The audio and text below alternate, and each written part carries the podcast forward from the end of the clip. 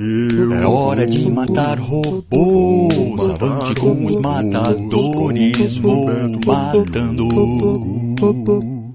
Afonso Gigante. Gigante poderosa corte e recorte esse pod. Podcast sensacional. Que tem um público boçal matando. É hora de Gigante. em frente com Matando robôs gigantes. Eu vou matar robôs gigantes. Sim, eu vou. Matando. Vou matando. Gigante. Matando robô de puta merda. Matando robôs gigantes. Sou fanboy, eu admito. Fico com o dedo no F5. Que a galera Matando. Saber o que a gente Gigante. acha sobre games. Matando robôs gigantes. Eu vou matar robôs gigantes. Sim, eu vou. Matando. Vou matando robô. Gigante. Matando Matando.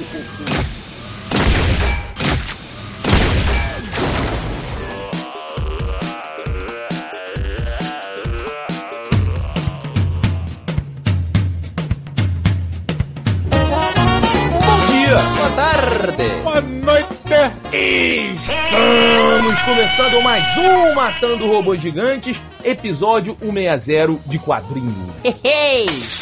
Eu sou o Beto Estrada e estou aqui com. Afonso Solano. E diretamente de Brasília. Beijo do Diogo! É, como assim? É o beijo do gordo. Não, você... Ah, mas você não é gordo, Diogo. Mas a minha voz é, e as pessoas só ouvem minha voz aqui, então. Você vai aceitar esse estigma. Não, eu tô aceitando que minha voz é de gordo, então eu podcasticamente sou gordo. Agora eu emagreci bem, né? Eu emagreci na boa. Como é que você tá fazendo pra emagrecer? Eu tô brincando muito, cara. Olha só. Tenho Isso brincado é, muito. é alguma metáfora, não, né?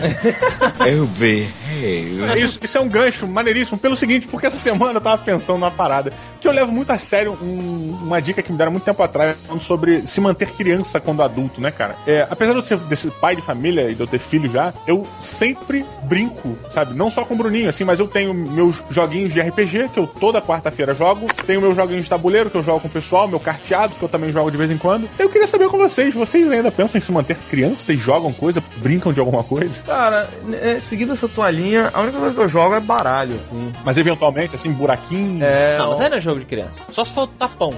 Aí é. Não, buraco e truco. Não, isso, é, é coisa de velho e É chato. coisa de velho. É, bem, bem. Truco é maneiro pra caralho. Bem Tá maluco? velho e bem chato. Eu tô querendo coisas Chato? É, divertidas, Roberto. Ah, Afonso, tu é, é tu, tu é um ser humano Ah, lá, muito lá, lá. zoado, cara. Tá bom. Você já jogou palavrão? Palavrão? Já jogou palavrão? Palavrão é legal, de carro. Pô, palavrão, é- sabe essa, Roberto? Não. Cada um escolhe, cada um fica com um bolinho de carta, né? E aí cada um escolhe um palavrão. E aí você vai puxando a carta e botando na mesa. Quando a sua carta for igual à carta de uma outra pessoa, você tem que gritar o palavrão dela primeiro, antes dela gritar o seu. É.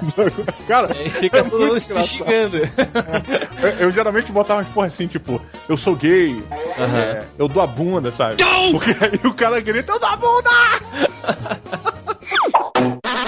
Assim, porque tem jogos de tabuleiro pra criança e tem jogos de tabuleiro, tipo infanto-juvenil, né, que ainda sustentam. Não me venha com esse papo de que o War é pra criança, que eu nunca vi uma partida de War terminar bem, assim. Não, é, e não é pra criança, porque é porque criança é o quê? Aí depende do que. Sabe um jogo divertido que outro dia eu, fiz eh, lá na minha casa? É aquele que o Tarantino faz no Bastardos Inglórios. We're gonna be doing one thing, one thing only.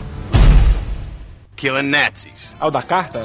Na, na testa? Exatamente. Ah, e aí? Foi maneiro? Cara, é muito foda. Pra quem não conhece, você, que- quem não viu Bastardos Inglórios, você faz assim, 60, sei lá, 5 pessoas. Aí, por exemplo, eu escrevo quem o Roberto vai ser. Aí eu escrevo assim, Hitler. Aí eu colo na cabeça do Roberto. O Roberto não sabe que ele é o Hitler. E ele escreve assim, Jesus Cristo, e coloca na minha cabeça. E a gente escreve na cabeça do Diogo, zumbi. Então a pessoa não sabe qual o nome que ela é, quem ela é. Então ela tem que ficar fazendo perguntas sobre ela que as pessoas só possam responder sim ou não. Então se o Roberto é, é Hitler, ele vai perguntar assim: É, eu sou uma pessoa ficcional? Aí nego, não. Eu sou legal? Não. Eu tô vivo? Se não, talvez na ilha lá no Brasil, sei lá. Então, aí você vai fazer a pergunta e quem adivinhar primeiro ganha a rodada. Aí quem pode beber pode botar a bebida no meio, Roberto. Cara, vocês que entendem de, de jogo de carta aí, outro dia eu descobri, quer dizer, faz tempo que eu descobri, mas eu acho legal sempre trazer à tona, que é aquela a- The Dead Man's Hand, a carta, é, isso é poker, eu acho, né? É um conjunto de cartas que vence lá certas jogadas. Desculpa a ignorância, mas eu realmente não entendo de poker, vê se é isso. é a mão do. Quem foi que morreu? Que, é, do, do Jesse, foi o Jesse James que morreu com essa carta na mão. Vocês sabem essa história? Ah, não sei, não sei qual é. É uma história. dessas figuras assim históricas do oeste Isso norte não é bu- buraco, não, porque buraco tem um morto, né? Pegar o morto. É, talvez Não, seja. não, não, é Não, poker. você acha que é poker? Então, quem souber, ouvinte, conta a história aí nos comentários, que eu acho essa história muito legal. Quer dizer, o cara ele morreu e ele tava com um conjunto de cartas que teoricamente iriam vencer aquela sessão. E aí virou a carta do homem morto, a jogada do homem morto, assim. Eu acho legal essa história. Provavelmente ele tava roubando, por isso que ele morreu. Então, Ai, Pode ser. não é legal você ser pego com a.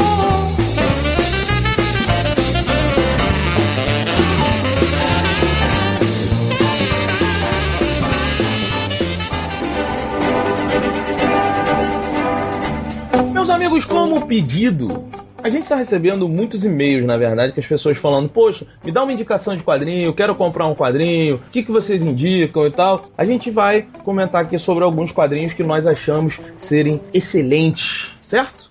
Acho que tá. Betão, então nada melhor, nem ninguém melhor do que você pra começar com a sua indicação, cara. Ninguém melhor do que você, Roberto. Ninguém melhor. Agora não tem ninguém. Cara, eu vou indicar um dos meus top 5. Lançaram outro número? Que teve o top 10 e aí top 5. Top 10, a gente- não vamos entrar aqui na discussão não, porque eu quero fazer um episódio, mas... A gente já fez, cara. Fez há muito É tempo atrás. Mas sabe que acon- Olha que legal. Como a gente perdeu vários episódios antigos, eu acho que a gente tinha que fazer outras versões dos episódios que se perderam. Demorou. Se, se as pessoas quiserem outro episódio do Top 10, eu faço amarradão, porque eu adoro essa revista. Mas Eu também. A minha indicação Hum. será de Marjane Satrap, Persepo.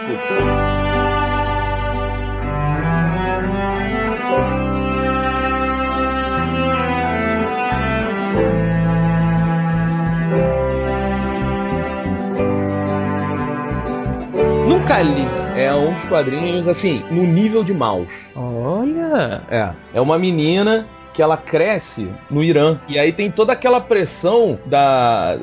Do lado político, né? Do islamismo e tal. E ela só quer ouvir rock, porque foi no, no meados dos anos 90 ali. Hum. Então ela queria ouvir o Nirvana, que tava fazendo sucesso. Ela queria usar blusas de punk com os logos das, das bandas que ela gostava e tal. E ela sofrendo toda essa pressão política na escola. Cultural meninas- também, né? isso, e cultural, as meninas sendo separadas dos meninos e tal. E aí, de repente, tem a guerra do Irã e tal. Eu acho que até antes, tá? Eu falei anos 90, mas não é não, é, é- acho que era o começo dos anos no- 80, porque tem, tem a invasão, aí como é que muda o país, a, a guerra muito próxima. Então, assim, assim como o Mouse é uma experiência real, também é em preto e branco, tem um traço muito específico da Mariana Satrap, o Afonso que, É bem que é simples. ilustrador, mas é, é muito específico o traço, sabe? É, é simples e, na minha visão aqui, bem de acordo com a história, assim, né? Um, um traço bem limpinho, bem. Tem um nome disso, desculpa. Aquela coisa meio egípcia que as pessoas são meio assim de lado sempre, Sim, né? Ah, cara, que foda. Nunca tinha parado pra pensar nisso, né? É.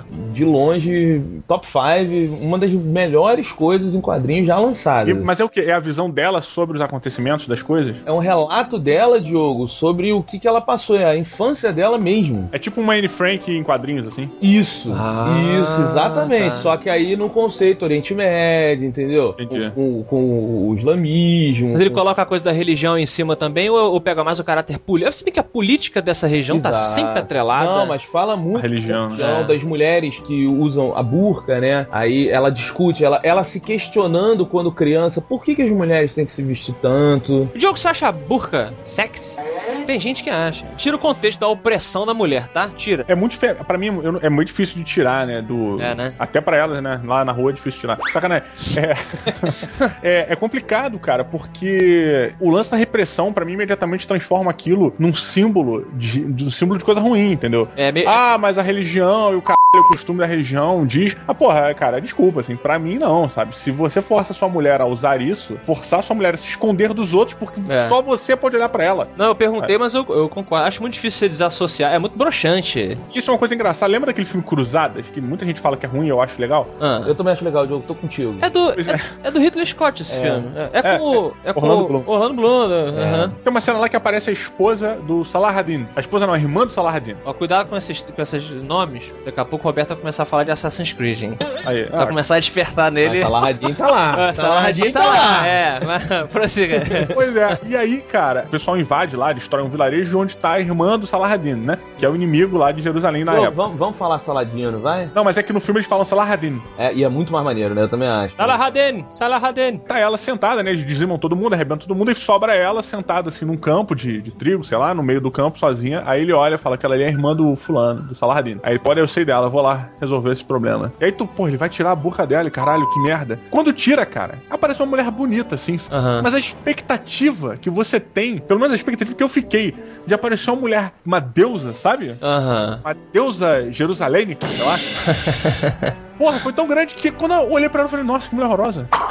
A gente tem essa visão também do. Ah, é horrível, não sei o quê, mas a gente tem, tem que entender que ah, existem também mulheres que querem usar isso porque Sim. elas acreditam na religião que prega aquilo. Então, assim. Ah, mas aí é muita lavagem cerebral. Desculpa, mas é, rola uma lavagem cerebral foda ali Olha aí. desde que é criança. Então, mas aí é o Isso seguinte. é a opinião do Afonso. Exato. deixar claro. Aí é A uma opinião do Afonso não reflete a totalidade do, É. do MRG, aquelas Não, porra, mas né? é assim, aí é é uma questão de crença. Eu não sou a favor também. Mas eu não, não vou dizer que eu acho, eu vejo isso como uma coisa, Hum. como um, um- um cadeado, alguma coisa assim. Você não vê. Não, não, não Aham. vejo porque é um lance cultural, é uma cultura que a gente não cresceu, que a gente não viveu, e uma religião que a gente não segue. Outro dia, inclusive, eu tava vendo no History Channel um documentário sobre Hum. o Oriente Médio, eu tava passando. Eu acho uma cultura muito bonita. É, Sim, é, acho assim, que- é, tem coisa muito boa é, no, eu no acho, anime, é. eu acho é, esse lance da burca eu, eu procuro não, não opinar exatamente por causa disso, porque eu não conheço o islamismo o suficiente. A gente não cresceu lá no Oriente Médio, né? Então é difícil a gente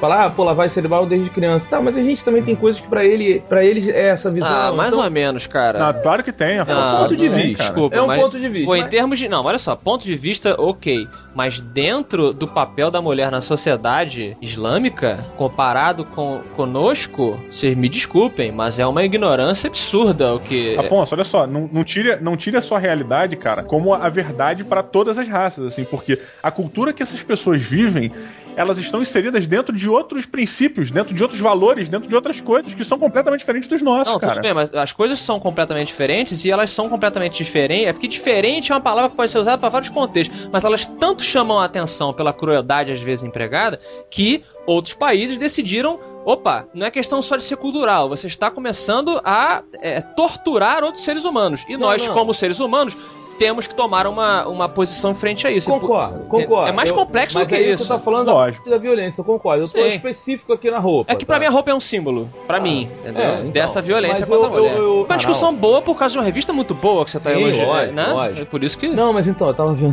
Vou quebrar o clima totalmente. Eu tava vendo um programa que eu não sei qual é o, qual o canal, qual o programa. Que bom. E é de tarde, agora trabalhando em casa, então de vez em quando eu vejo umas merdas na TV. É. Aí tinha um cara, sensacional. A mulher apresentadora vira pro cara e pergunta assim: Mas como é que você trata. Eu peguei no meio. Como é que você trata a sua mulher assim? Não sei o quê. Aí a mulher vira assim. É isso mesmo, moça! Ele acha, ele acha que eu tenho que ficar fazendo comida pra ele. Ele acha que eu tenho que lavar o pé dele quando ele chega em casa. Eu falei, peraí, eu preciso ver isso. Li- Lavar o pé quando chega Aí em casa? o cara, meu irmão, É me isso. vira na televisão e fala assim, Explicar uma coisa pra senhorita. falando pra apresentadora. Mulher pra mim são três C: cama, cozinha e colheira.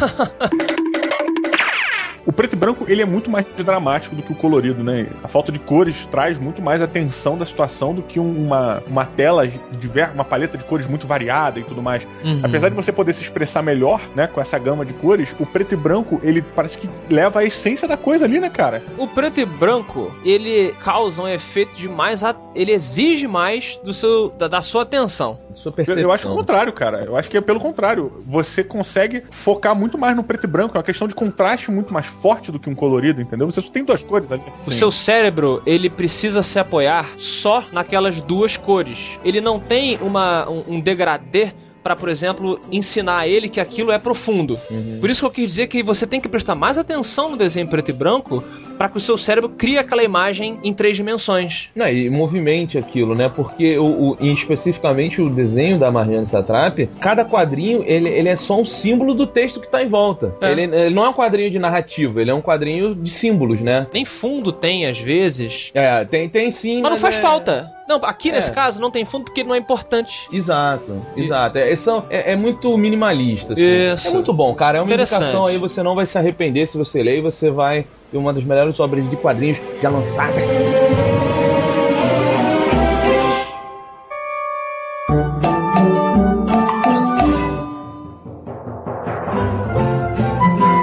Braguinha, meu amigo, qual a sua indicação para quem está ouvindo? Vou seguir a linha da tristeza aí.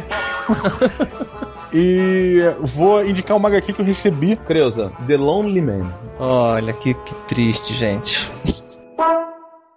É, mas recebi essa HQ pelo correio, na nossa caixinha postal do Matando Robô Gigante. Quem não souber é 2571, é CEP 70 275 970 Brasília, Distrito Federal. Uhum. É, que mandou pra gente foi o Fábio Borges de Abreu, cara. Mandou a HQ Cicatrizes, cara, do David Small, que foi uma HQ de certa forma independente, onde ele conta uma, uma partezinha da vida dele, né? Uma parada meio que aconteceu com ele. Lógico, acredito que de uma forma romanceada, mas ainda assim muito, muito dramática, cara, e muito bizarra, assim, que conta a história de um moleque Que é ele, que é o David Small. que aos 10 anos, 11 anos e tal, descobre que tem um quisto sebáceo, né? Que é um acúmulo de gordura de pele, sei lá, Uhum. É no pescoço. Só que o caroço vai crescendo, crescendo, e ele acaba. aquilo acaba transformando a aparência dele. E ele acaba modificando o, o hábito- os hábitos dele de- e acaba se tornando um cara mais recluso. É importante falar que os pais dele eram pessoas um pouco depressivas. Era um casal depressivo, a mãe não gostava dele, É. é, ele tinha uma relação muito esquisita. Então, por isso que eles foram negligentes com aquela porcaria que crescendo na garganta do filho até que se tornou um problema maior, né? O Christian Bassi desenvolve e acaba ficando mudo por causa dessa doença que se desenvolve em outras coisas. É, e a vida dele acaba indo por um caminho absurdo, assim, por negligência dos pais, sabe? Que é uma coisa absurda a maneira como o relacionamento deles é, é fundamentado e, e como gira aquilo ali em torno dessa doença e a maneira como é analisado. E, cara, é outra HQ preta e branca, sabe? É, mas assim, o Cicatrizes, Diogo, ele é feito em aquarela de nanquim. Momento Roberto Babaca. Momento Babaca. Momento Roberto Babaca. Então ele, ele trabalha muito o- o- os tons de cinza, assim, né? E de uma forma muito peculiar, exatamente por causa desse negócio específico que eu falei, que é a aquarela de nanquim. Uma coisa que o Afonso falou do lance da simbologia do Persépolis, cara, eu vejo que no, no Cicatrizes é bem o foco do Cicatrizes, sabe? Cara, tem muito poucas falas no Cicatrizes, tudo é expressão. E assim, os- tem muito close, sabe? É num olhar, é na mão, é num carro, é num gesto. Ao contrário do Persepolis, o Cicatrizes, ele me lembrou muito um storyboard. Sim. O David Small é um excelente quadrinista. Você percebe que ele tem um estilo. Eu adorei essa revista também. Todos nós acho que gostamos. Sim, sim. É uma revista Impressionante. impressionante. E o o storytelling dele. A maneira como ele conta a história é exatamente com esses detalhes que o jogo tá falando. Ele não mostra assim, tipo, é, establishing, establishing shot. Aí mostra a rua inteira, as pessoas andando, e aí mostra o cara tocando campanha, não. Ele faz coisas, detalhes, tipo, ele começa mostrando a rua com um cachorrinho fungando alguma coisa no chão. E aí ele mostra alguém andando e um close num sapatinho, um sapatinho furado. Você viu Ilha das Flores? O fabuloso destino de Amélie Poulain? Estamos em Belém Novo, município de Porto Alegre, estado do Rio Grande do Sul, no extremo sul do Brasil. Mais precisamente na latitude 30 graus 12 minutos e 30 segundos sul e longitude 51 graus 11 minutos e 23 segundos oeste. Caminhamos neste momento numa plantação de tomates e podemos ver à frente, em pé, um ser humano, no caso, um japonês. Isso, um pouco. isso- isso- por isso que eu tô falando que ele lembra um storyboard. Ele é muito cinemático. Deus é muito cinemático. E, e me lembra até, assim, pessoas que tem um pouco disso mais no mainstream. Que eu gosto muito é o Greg Capullo. O Greg Capullo gosta muito de começar as cenas. E tanto que ele faz storyboard também pro cinema. Você começando com um narizinho, ou um pedacinho do sanduíche ou do cigarro do cara caindo. E você vai abrir. É você começar com detalhes que definam a personalidade daquela pessoa ou daquele cenário. Ao invés de simplesmente mostrar o cenário. Eu, dem- eu demorava mais tempo vendo as páginas é, sem ler na- nada, porque não tinha balão. Eu demorava mais tempo pra virar uma página do que se tivesse toda ela escrita. Eu ficava olhando aquelas coisas sabe, e, e vendo aquilo. Não ia passando direto porque era desenho, sabe? Como, você- como é só desenho, meio que você vai olhando, em teoria você pode ir mais rápido. Mas não, a parada é meio tão profunda pra mim, cara. É uma revista, é uma revista bem impressionante, assim. Você, você começa a ler ela, assim, o resumo, a sinopse é chata. É um moleque que tem um problema na garganta e isso coloca ele à margem do mundo, né? Até isso que você tá falando do David Small, do desenho dele, a capa é, é uma porta entreaberta, né? É e é, é, a visão dele do mundo, ele tá sempre à espreita, ele tá sempre olhando pela brecha da porta, ele nunca participa, ele nunca entra no cenário, que é o mundo, a vida dele. O quadrinho, para o David Small, acabou sendo a maneira. Ele era uma criança, na verdade, muito expressiva, mas que, um, era sufocado pelos pais, que não davam a ele maneira de se, de se expressar e nem de amar e tal. E ele teve esse problema na garganta que impedia ele de falar Sim. direito. Né? Às vezes até de falar. Então o livro mostra o mundo pelo olhar dele e acho que por isso que ele desenvolveu até essa maneira de, de desenho bem detalhe, porque ele é um cara que tinha que observar, tinha que ficar quieto olhando as pessoas falarem. Então ele sabe, uhum. aprendia os maneirismos, o que, que, era importante numa rua. Não é só os carros, é aquele detalhezinho ali, é. pequenininho. Essa revista teve um, um, um, experimento engraçado aqui da minha família, que a minha mãe, o Roberto conhece minha mãe de jogo também, ela não lê história em quadrinhos. Uhum. E aí eu peguei o cicatriz e emprestei pra ela. Falei, mãe, lê isso aqui. Ela falou, ah, mas foi quadrinho, meu filho. Eu falei, mãe, lê isso aqui. Cara, ela leu em um dia e emprestou pra minha tia, que também nunca leu um quadrinho na vida. e ela leu também, assim, em um dia ou dois e ficaram embasbacadas. Eu diria que é um quadrinho até para você dar de presente para alguém ah, que nunca leu história em quadrinhos. É. Sensacional é. mostrar o poder dessa mídia.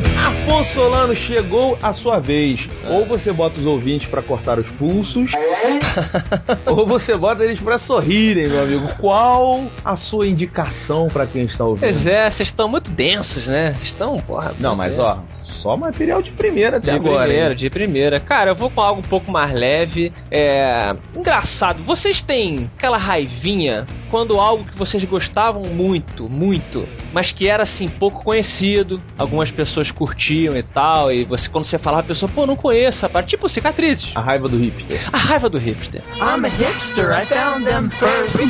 I'm a hipster, I found them first. E aí de repente, a sua banda, né, o seu seu filminho lá que você gostava, vira uma parada mainstream. Não, e aí eu... todo mundo passa a dizer que adora e conhece tudo. Pelo contrário, e... eu acho isso maneiríssimo. Você gosta? Gosto. Eu, eu gosto, porque acaba fazendo aquilo que você também se amarra, transformar, é, vender mais. E aí o artista pode, né? Pois é, tem mais material, tem, sabe, você, você pode discutir porque as pessoas estão interessadas. Eu sou, eu sou, eu sou contra esse tipo de pensamento. Eu acho que as coisas boas têm que se popularizar mesmo. Eu acho que as coisas boas têm que se popularizar. Porque olha só, um monte de gente pensou isso com a MRG, tá? Sim! Um monte de gente pensou isso com a gente, tá? Ó, agora vocês estão uns babacas, vocês estão no Jovem Nerd, vocês deixaram de ser legais, vocês uhum. deixaram de ser independentes. Porra nenhuma, pô, tamo aí crescendo, fazendo mais produto, podendo viver da parada. Isso. Mas, mas olha um só. melhor trabalho. Exato, mas é aí que tá. A gente cresceu e a gente popularizou, mas a gente popularizou, na minha visão. Sem tomar banho. Na minha visão, a gente cresceu, mas continua sujo. Ai! O que me irrita é quando a coisa que você adora é popularizada, mas é popularizada da forma errada. Essa volta tá levando a gente para onde? Essa volta tá me levando a um dos meus personagens favoritos, que volta a gente fala aqui, mas eu nunca recomendo uma coisa específica, que é o, Royal, o Hellboy. Royal Boy, é o cara da realeza. É. o Hellboy, quando ele foi pro cinema, eu, eu, fiquei muito feliz, né? É o garoto gelatina, né, cara? o Royal Boy. Aí vai começar o filme do Hellboy, aparece o bocão. E aí, cara, quando eu fui assistir o filme, eu falei assim: esse não é o Hellboy. Esse, esse cara sabe, bobalhão. O Hellboy do cinema, ele é um babaca, cara. Ele é um bully. Eu acho mais legal que o da revista. Ah, não, pelo amor de Deus. Falei, Por falei. Que, que você acha mais legal? Não, então defende. Porque eu acho, eu acho hum. o Hellboy. Sem falar fino. Eu acho o Hellboy um personagem. Sônia Braga. Sônia Braga. Sônia Braga. Pois é. Tá. Tio, o que é o Sônia Braga? Sônia Braga é o momento que o Roberto vai se fuder agora. E. Sônia Braga, pegadinha no malandro do Matando Robô Gigante, onde o último a repetir a, a, palavra Sônia Braga, o nome da nossa deusa brasileira, tem que pagar uma prenda no máximo de 42 segundos, estipulada por quem puxou. Exato. Roberto, eu, na verdade, gostei de fazer uma Sônia Braga atômica hoje. Ah. Atômica em homenagem a essas grandes, né, sugestões que estão fazendo. Eu queria que no Sônia Braga de hoje, até o final do programa, você falasse com a voz fina, tá? Tá bom. Combinado? Tá então. Bom. Valendo!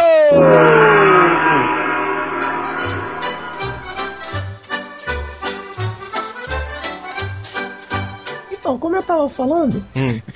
o Michael Jackson tá no programa. Eu acho o Hellboy da revista é um personagem muito chato. Por quê? Porque, cara, o desenho é. são quadros. é. Tem que rir fino, porra. Como assim quadros? Qual é a personalidade pois dele é, no... Eu acho a narrativa hum. de quadrinhos. Não dá, cara. Não, dá. não, vai dar até o final desse quadro, desse bloco. É, tem que ser. O Mike Miola, muito. Mas você tá falando da narrativa, eu tô falando Sim, do personagem. Exato, mas eu acho o personagem Hellboy talvez obscuro demais. Desculpa, eu vou parar de rir. Vou montar meu canal aqui. Acho melhor te interromper, porque não vai dar pra levar. Não, a, cara, eu quero até o final. Eu quero um argumento sério até o final, assim. Tá bom, então você acha ele mais obscuro na, na história do que no cinema? Não, ele é. Ele é mais obscuro. É, o que eu acho é o seguinte, cara. É, o, o, Hellboy, ele no gibi, ele é um pouco mais introspectivo do que o, o Hellboy da, do filme, do cinema, né? Até porque é mais difícil você ter um, um protagonista para um filme blockbuster, como foi pensado o Hellboy, é, que seja introspectivo, né? Você tem, tipo, Clint Eastwood, que a gente falou, que sempre foi um cara introspectivo em todos os filmes que ele fez, ele tirava diálogo, sabe? Só que, é, pra um filme baseado numa HQ de um mundo completamente louco, onde você vai apresentar uma ideia ideia, um conceito completamente diferente para quem nunca viu aquilo, é difícil você ter um cara onde, que não fala nada, sabe? Porque ele tem que explicar certas coisas que acontecem. Mas, ô Diogo, ah. deixa, eu, deixa eu tentar falar. Uhum. o problema é que o. tá chorando de rir aqui. É difícil. É um bom Sônia Braga, hein? Vamos usar mais. ah. O problema é que é o seguinte: tá. o Hellboy, caralho, é foda, fala sério. Não, mas eu tô me acostumando, tô me acostumando. O Hellboy, ele é o sobrenatural dentro do noir. Do noir, tá. E eles não fizeram isso no cinema. Exatamente. O que eles fizeram foi um filme pro verão americano. Exatamente. Multicolorido. O Roberto tem razão. O Roberto tem razão. Ele tem razão. O que o Diego falou sobre, ah, você tem que apresentar um mundo muito louco e tal. Aí que tá. O mundo do Hellboy verdadeiro, dos quadrinhos, não é muito louco. O Hellboy, nos quadrinhos, ele tem a, o lance da magia, da feitiçaria, mas é muito sutil. As histórias do Hellboy nos quadrinhos é sempre assim: ele e o grupo lá do o, o, o lá que tem as letras, eles são chamados para locais normalmente muito remotos, onde está sempre tendo algum tipo de problema local. Então, por exemplo, ele chama lá o Hellboy e a equipe dele, o Abe Sapien e tal, e aí o Hellboy chega lá, ah, qual, qual o lance tal? Ele fala assim: não, porque na nossa vila todas as crianças estão nascendo com um chifre no joelho direito. Oh my god! E aí o Hellboy fica, caraca, sério? É, mas até aí corta essa porra, qual o problema? Ah, o problema é que tá morrendo também a criança que não nasce com um chifre no no, joelho direito. E aí você começa uma investigação, bem estilo assim, arquivo X. Ele é muito mais investigador paranormal do que o Constantine. Tá. O Constantine tem. Como é que é? É. o Constantine, o Constantine ele, ele meio que já sabe sempre o que que tá rolando. É sempre alguma coisa envolvendo lá os demônios e tal. Mais ou menos, mais ou menos. É que eu acho que o, Constantine ele é mais action. Não, ele é menos action, mas ele é mais competente do que o Hellboy. O Constantine, ele sabe muito mais daquele mundo do que o próprio Hellboy. Tanto que o Hellboy, ele às vezes ele não sabe exatamente o que, que é. Aí a equipe dele fala, pô, na verdade, isso aí tá parecendo uma antiga lenda folclórica que, que olha só, achei esse livro aqui que conta a história de uma velhinha que perdeu um boi e ela gostava do chifre do boi e tal. Isso concordo. Mas assim, Afonso, isso você tá falando do Constantine hoje, né? Porque, como a gente até comentou no episódio do Origens do Constantine, cara, a construção e a cronologia do Constantine vieram evoluindo o personagem Constantine, ao ponto de que no início ele era mó bundão, assim, não sabia de muita coisa. Agora, uma parada que o, que o Hellboy traz e que eu acho que é muito, muito bacana é o lance da ambientação das revistas do Mike Mignola. Todo o contexto, toda a ilustração, eu não sei falar esses termos incríveis que vocês usam, mas toda a ambientação gráfica das histórias do Hellboy levam o, a pessoa que tá lendo a uma normalidade dentro das diferenças. Por exemplo, você olha para um demônio com um chifre cortado e ele tem uma aparência muito mais humana às vezes do que o próprio ser humano que tá andando ali. É, inclusive ele, ele quer ser normal, né? Ele se veste tal da, da maneira mais normal que ele pode para tentar é, negar o fato de que ele é, é, a mão direita da destruição. Ele não quer esse passado. Por isso que ele é muito mais blazer. Ele é um cara muito mais. É, é blazer talvez seja mesmo é, é, essa a expressão que a gente quer do que o cara do filme, né? Eu acho que houve muita colorização no filme. Houve, o que o Roberto falou bem, virou um blockbuster super colorido, ao passo que o Hellboy dos quadrinhos me atraiu quando eu comecei a ler por ser muito parecido com o Arquivo X, muito parecido com contos de terror pequenos, grandes histórias de grandes autores de terror, por exemplo, Edgar Allan Poe, próprio Stephen King, que a gente falou outro dia, são contos, na verdade. E não história, porque o conto é uma coisa muito pequenininha que você pode brincar com muitos elementos,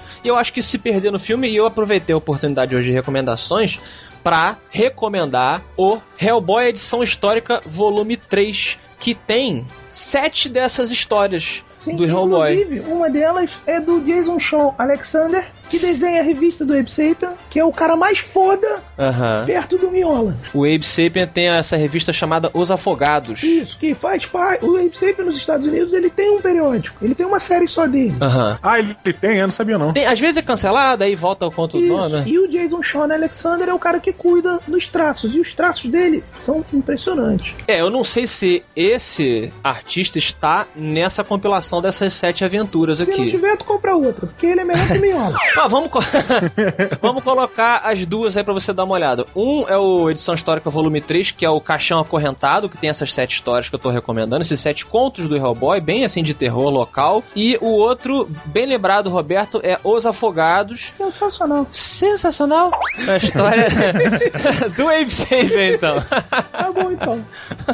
Posso, posso parar? Então, meu amiguinho Robertinho, por favor, despeça-se então, mandando uma mensagem pro, pros nossos amigos ouvintes. Bom, então, vocês que estão ouvindo, que tem voz fina, não se preocupem, isso faz parte da vida. Acabou já o meu Sora Braga. Tá isso aí, galera, um beijo, vamos pros e-mails que eu não aguento mais falar com voz fina.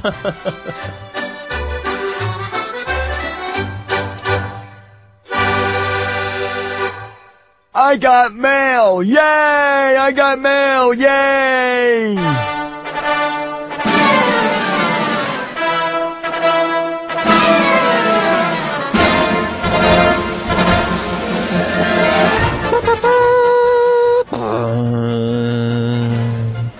É a música de chegada nos e-mails que saiu aqui do meu cérebro. Você está nos e-mails do Matando Robô Gigantes de quadrinhos. Muito bem, Afonso Solano e ouvinte, quem quiser mandar e-mails para o Matando Robô Gigantes, manda e-mails para matandorobogigantes, arroba matandorobogigantes.com ou você pode seguir-nos no Twitter, que é o arroba MRG. Tem também nossa fanpage do Facebook, que é facebook.com barra matandorobogigantes, trana.com barra Beto do Estrada, barra Afonso Solano e barra de Braguinha. Rola um impedimento é, cerebral aí, né? Quando a gente tenta repetir todo o endereço do Facebook, depois falar o nosso nome. Aí todo o endereço do Facebook, depois falar o nosso nome. Rola uma, uma dificuldade. É, eu, eu não tenho o hábito de falar, é, ser sucinto. Sim, não, não, mas na minha também, eu não me isento desse problema, não. Ah, é? Ah, tu também? Ah, tá, pensei que fosse só eu, assim. Eu já tinha aceitado a minha deficiência. não, eu compartilho sua deficiência. Muito bem, muito bem, Afonso, então compartilhe também com a caixa postal do Matando Robôs Gigantes. A caixa postal do Matando Robôs Gigantes é caixa postal 2571, é isso? Eu nunca sei, cara. 2571, aí tem o CEP 71 alguma coisa, veja aí embaixo no post. Ah. É, você pode usar a caixa postal para mandar suas revistas em quadrinhos velhos, olha que coisa bacana. Que você não quer mais, vai se desfazer, tá se mudando, manda pra gente. Isso. Mas dá, dá uma limpada, né? Tira a poeira antes. Que... Pois é, faz igual o Fábio Borges aqui desse episódio que a gente falou, mandou pra gente aqui as cicatrizes, uhum. mandou pra gente outras revistas aí, e o pessoal mandou aí coleção do Spawn, mandou várias paradas, então manda pra gente também. Mande, mande. Seu lixo é reaproveitado no Matando Robô de Falando em lixo, Diogo, temos aqui o prêmio F5. Muito bem, o topo da montanha de estrume, né? Exato. Só que olha que engraçado, eu falei lixo, mas aí eu esqueci que alguém acreditou no Prêmio F5. E ele já não é mais lixo, ele foi reciclado, Diogo. Panini, ela ficou maluca e agora ela dá prêmios para os vencedores do Prêmio F5 no episódio de quadrinhos do site do Jovem Nerd. Lembrando que estamos de mudança para lá, um dia, quem sabe, nós estaremos 100% lá. Muito bom. E como toda premiação, vamos começar com os perdedores, porque no site velho quem ganhou o F5 foi Goku! E ele disse: teletransporte instantâneo. Kamehameha! Excuse me porque ele só falou teleporte. Teleporte. Ah, desculpa, foi teletransporte. Existe diferença entre teleporte e teletransporte? Olha, eu diria que o teletransporte seria o nome dado à máquina, né, que faz o teleporte. Mas eu não sei também. Sounds legit. Agora sim, Diogo, quem ganhou no site novo foi o? Foi o Marcelo! Que ele disse F5, UU. Eu acho que esse U, na verdade, é uma carinha, tipo, ui, meio feliz, assim, meio asiática. Parece um, a barriga de uma mulher de 40 anos meio gorda. Com os peitinhos caídos, assim. E aquele, aquela linha do pneu, sabe? Excelente, então, Marcelo, é, com o mesmo e-mail que você usou para comentar aí no nosso site, você manda um e-mail pra gente dizendo: ganhei o prêmio F5 do, da Panini. Aí a gente vai avisar para eles para eles te mandarem o seu encadernado. Senhores ouvintes, temos um aviso aqui rapidamente para o dia 3, 4, 5, 6, eu acho. É isso mesmo, Afonso? Uhum. Estará rolando a maior votação da internet brasileira para descobrir quem são os melhores e os piores e os irrelevantes da internet hum. lá no YouPix. YouPix! Eu acho que é dia 3, 4, 5 e, e, e, prosseguindo já deve ter acabado a votação, porque a gente já vai até lá, né? Não, sim, eu não tô falando da votação, burro. Eu estou falando que vai estar rolando o evento e que para esse evento ser é, um grande sucesso e ser um evento real, todo todo mundo tem que entrar agora no link e votar nos finalistas para o prêmio UPix, né? De melhores da blogosfera. E olha só que bacana, olha só que batuta, ficou mais fácil, fácil. Você não precisa mais botar o seu CPF, porque antes eles precisavam cadastrar todo mundo, fazer uma votação lá do jeito certinho, tá? Pra não, dar, não ter roubalheira, né? Mas agora que já tá tudo decidido, assim, os finalistas, você só entra lá e clica, clica com o seu botãozinho aí do mouse, pode ser do seu mouse de um botão só do, do, do Mac, né? Do Apple aí. então, no seu, do seu PC pra você votar no MRG, pra Intetre. Pra Intetre, maluco! Pra Intetre. Muito bem, então, entre lá e clique. Vote no Matando Robôs Gigantes para melhor podcast do ano pelo prêmio YouPix. Joe, recebemos um Excuse Me. Só um?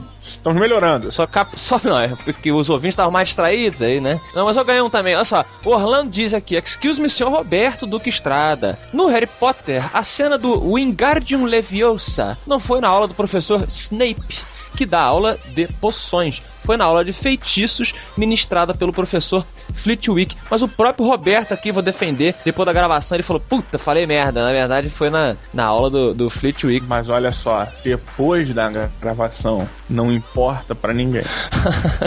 o importante pro nosso amigo Steve Martin é o que está gravado.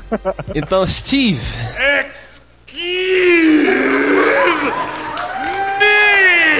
Aí, Diogo, tem um excuse pra mim também aqui, ó. Opa. O Carlão disse aqui: Momento nerd babaca. A ordem do nascimento dos Flashes é Jay Garrick, que é o cara do penico da cabeça, Barry Allen, roupa de veludo, Wally West, sobrinho da mulher do Barry, e Bart Allen, neto do Barry vindo do futuro. E aí, Diogo, eu falei uma besteira, eu falei que o primeiro Flash eu acho que. Não, eu chamei o Jay Garrick, que era o primeiro Flash, de uma outra parada. É, não, você falando aquela. O Zé Veloz. Zé Veloz não, caralho, nome dele. Que em português é outro nome mesmo. Em português é o. Zé Veloz. Não, mas é Joel Ventania, né? Isso, Joey Ventania. Mas não é o. O, o Jay Garrick não é o Joey Ventania? É, pra mim é. Eu, pô, cara. É. Eu não sei, eu, eu, sei que a galera do, do Melhores do Mundo me zoou lá, falou, porra, falaram merda aí, o Solano aí. E aí eu, eu falei, bom, eles, né, que são um bloco só de quadrinhos, devem ser especialistas, né? Mas aí agora eu tô confuso, eu tô mais confuso ainda, porque o Jay Garrick não é o Joe, Joe Ventania, o Jay Garrick? Olha, a, a, gente tem que pensar que o Melhores do Mundo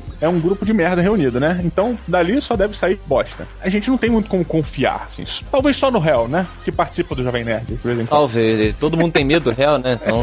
que o Hell diz, ele convence na força. Mas eu acho que eu mereço um excuse, porque em algum momento eu devo ter falado merda, então, por favor. Muito bem, agora a gente tá recebendo excuse me já sem saber o porquê. Né?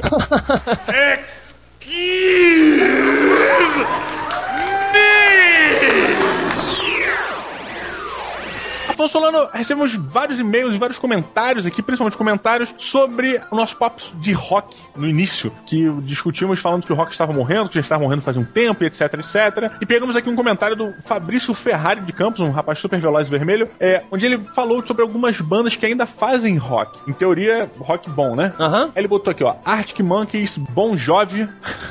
Eu não consigo falar Bon Jovi. Eu falo Bon Jovi sempre. Não... Bon Jovi, Bon Jovi. Ah. Cage the Elephant, Foo Fighters, Matchbox 20, Nickelback e Reação em Cadeia. Tirando reação em cadeia, cara, para mim todos são velhos, assim. Nunca ouvi falar de reação em cadeia. Matchbox 20 eu acho meio chatinho. Mas olha só, aí é gosto pessoal, concordo com ele. O Full Fighters é muito foda e tá fazendo música muito boa ainda. Uhum. Ele, ele levantou aqui um comentário também, Afonso, dizendo o seguinte: ó, claro que essas que citei se diferenciam bastante entre si. Afinal, o rock tem muitos subgêneros, mas o rock ainda não está morto. O problema é que aqui no Brasil ele está agonizando. Será que realmente é uma parada bem regional, regional no, no âmbito nacional? Não, eu, eu me atenho ao argumento que eu falei. Eu acho que a gente sempre. É, o ser humano tem a tendência de dizer que a época dele era melhor do que todas. E aí a gente não consegue é, compreender o rock do moleque que fala que tá deprimido porque a menina não gosta dele e ele vai se matar, porque a nossa geração não ia se matar porque a mulher não gostava dele. A geração emo curte essa porra. Então acho que a gente, ah, o rock morreu. Eu acho isso ainda. Não sei, cara. É, mas é que tá. Eu acho que,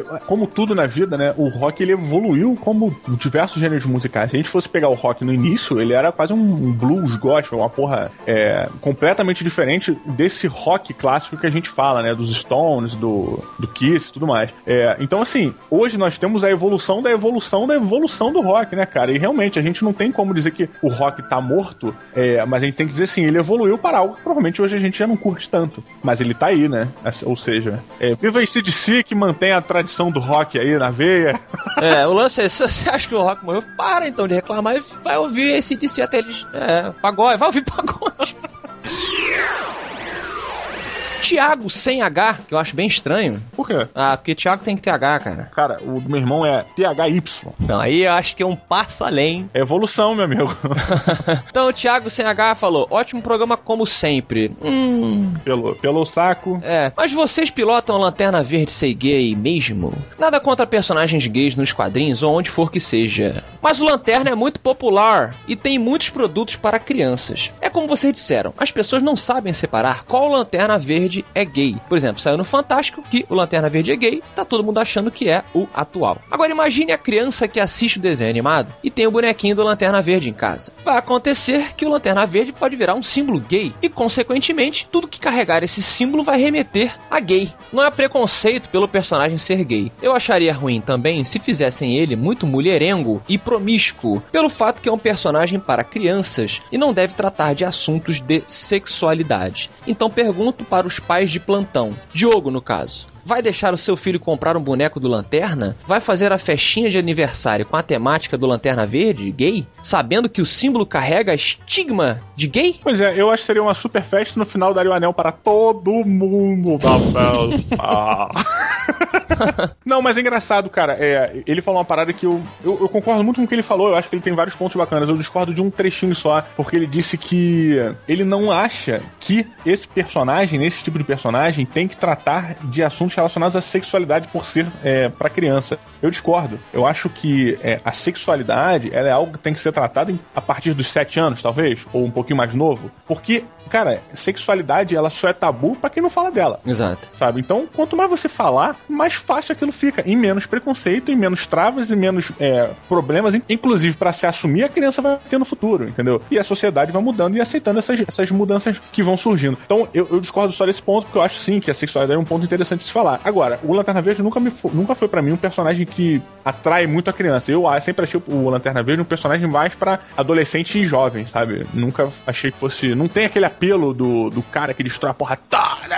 é, super poderoso. Não tem o apelo do Flash, por exemplo. Pois é, cara, pois é. Não, não acho que seja muito pra criança. Agora, se o Bruninho quiser, eu vou fazer, não, não teria problema nenhum. É óbvio que o nego vai dar aquela zoada, entendeu? É, porra, festa de viado, não sei o quê. É, eu não sei o que eu faria. É complicado mesmo, porque eu concordo com o que ele falou. As pessoas vão taxar o Lanterna, todo mundo que usar a camisa do Lanterna vai ser boiola. Tá, então, então vamos, vamos colocar aqui um exemplo. É. O Dumbledore é gay. Ele é gay mesmo? É. O personagem Dumbledore, ele é gay. Depois que acabaram lá os livros, a a autora, J.K. Rowling, virou e revelou: olha só, ele é gay, tá? Sempre foi. E aí? E todo mundo que comprava a camisa do Dumbledore, entendeu? Tipo, ele tinha lá os, os, namorados dele, sei lá, quando ele não tava na escola, ele separava a escola, a vida pessoal. Agora, isso não afetou em nada a performance do cara nos, nos livros e no filme e o julgamento dele em, em porra nenhuma. Eu acho que é muito inocência você achar que se você afastar o seu filho, Thiago, de qualquer pessoa ou símbolo que esteja associado à homossexualidade, você vai impedir que seu filho seja gay. Se ele for gay, ele vai ser gay se, se ele for criado num, num, Porra, com as pessoas que bebem cerveja, entendeu? E, e vejam, veem futebol. Eu conheço pessoas assim. Talvez seja um ursão, né? Talvez seja um ursão, mas aí não vai deixar de ser gay por isso. Assim. Exato, ele vai crescer um gay que gosta de cerveja e barriga e vai gostar de urso, tá?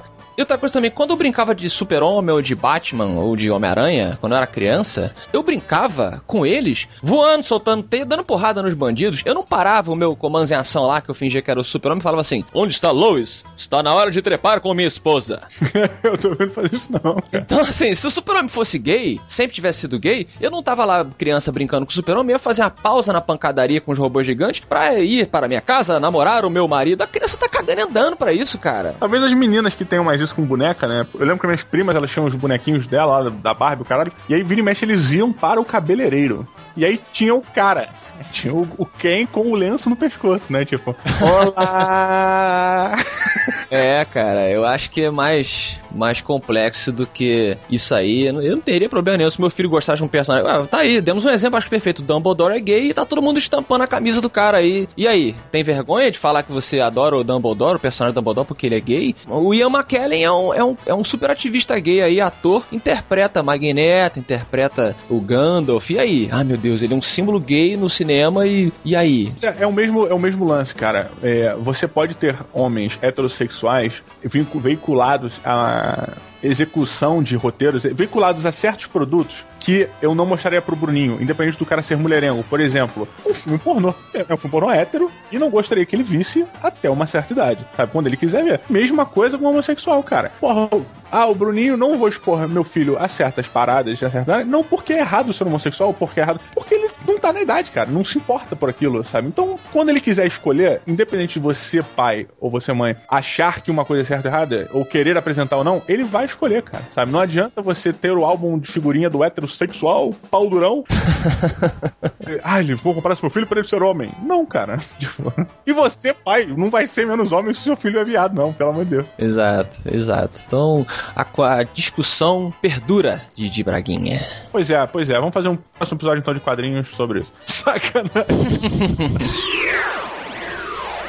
Diogo, então, com isso aí tudo discutido, ficamos com a pérola quadrinística de hoje, enviada por quem? Olha que bacana, enviada pelo Lucas Silva lá nos comentários, que mandou a pérola muito bonita, achei muito legal o que ele comentou. Hum. Escreveu o seguinte: tratar os outros com igual respeito e consideração a que se preza a si mesmo é a mais clara forma de se fazer o bem. Fica a dica. Abraços, matadores. É bonito, bonito e utópico, talvez, que vai demorar muito tempo, né, para as pessoas ainda se tratarem assim, né? É, essa na verdade é uma pérola sexual né? Porque é aquela coisa, né? É, se você se masturba, masturba seu amigo. Olha aí, que mundo, né? Pô, que mundo perfeito seria esse aí. tá bom.